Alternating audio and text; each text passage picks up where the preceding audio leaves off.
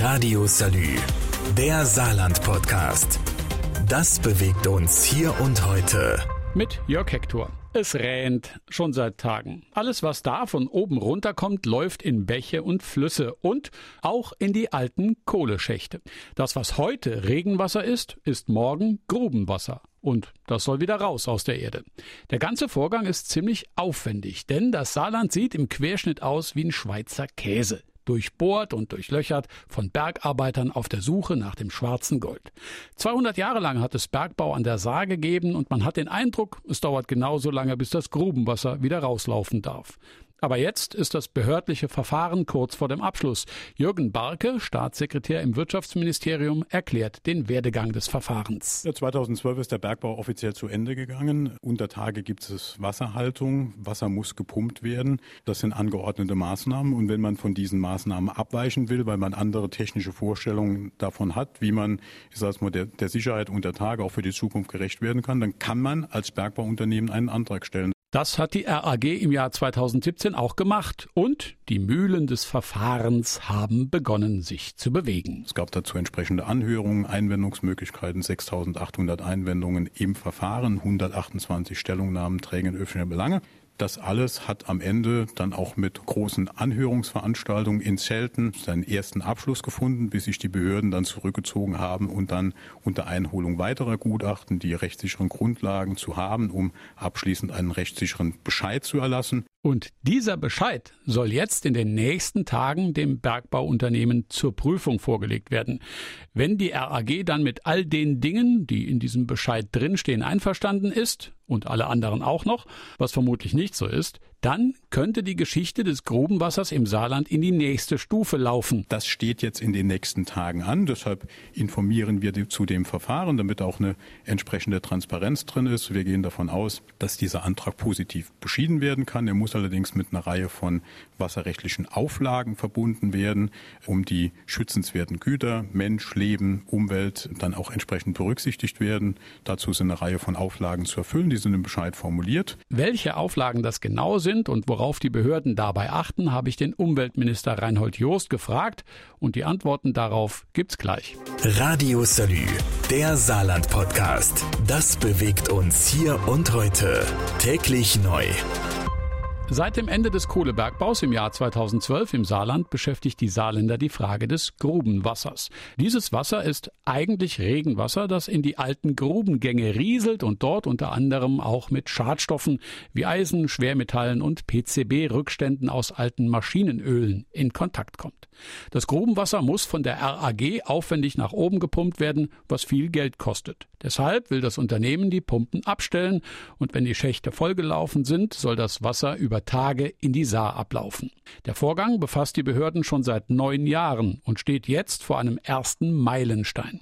Umweltminister Joost macht aber klar, dass damit noch längst kein Wasser direkt in die Saar läuft. Wir haben mit diesem Antrag auf minus 320 Meter unter Normalnull keine Gefährdung für das Grund- und Trinkwasser. Wir haben ein entsprechendes Verfahren aufgesetzt, das der RAG auferlegt, dass sie jederzeit nicht nur messen muss, sondern auch eingreifen kann. Und dann zum einen pumpen und zum anderen auch weitere Auflagen, die das Unternehmen erst umsetzen muss, bevor das Grubenwasser auf die angegebenen minus 320 Meter ansteigen darf.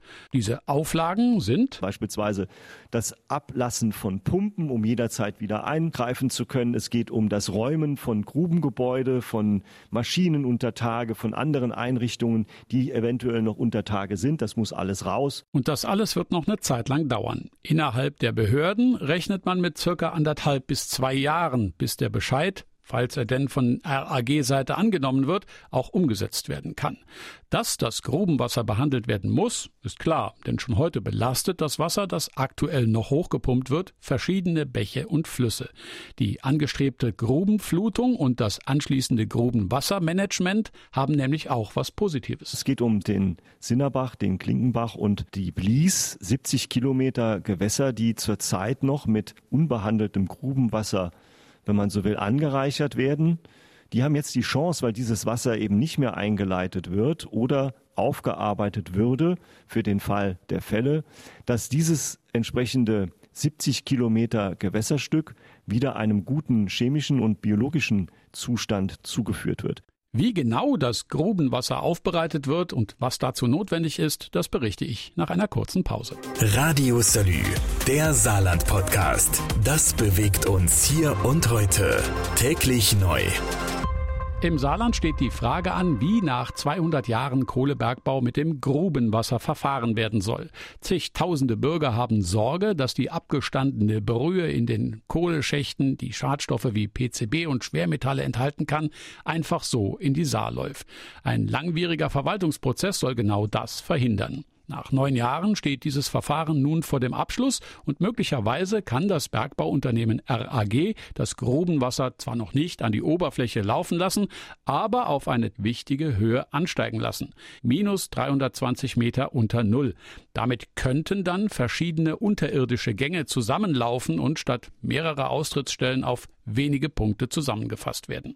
Wenn das Wasser dann an die Oberfläche gepumpt wird, muss es erst gereinigt werden, bevor es in die Saar läuft.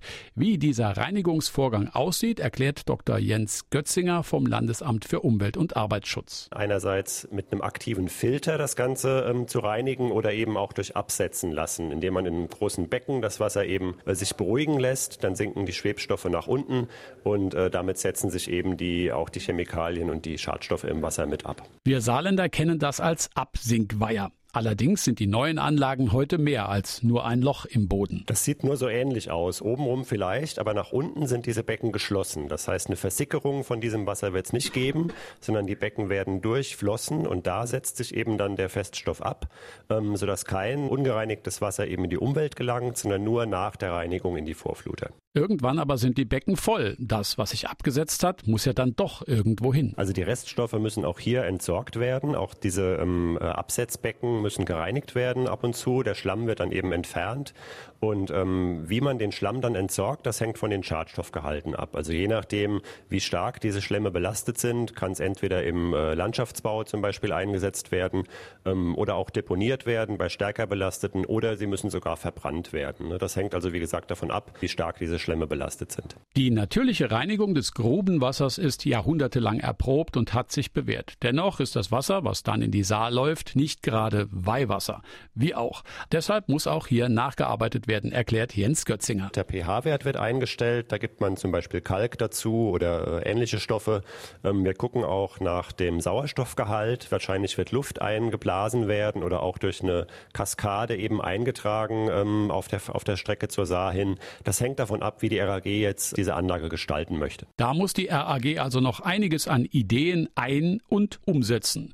Es kann allerdings sein, dass es dann immer noch dauert, bis das Grubenwasser die Saar runterlaufen kann, sagt Umweltminister Joost. Und dann ist ja noch die Frage, ob jemand klagt. Radio Salü, der Saarland-Podcast. Jeden Tag neu, auch auf salü.de und überall, wo es Podcasts gibt.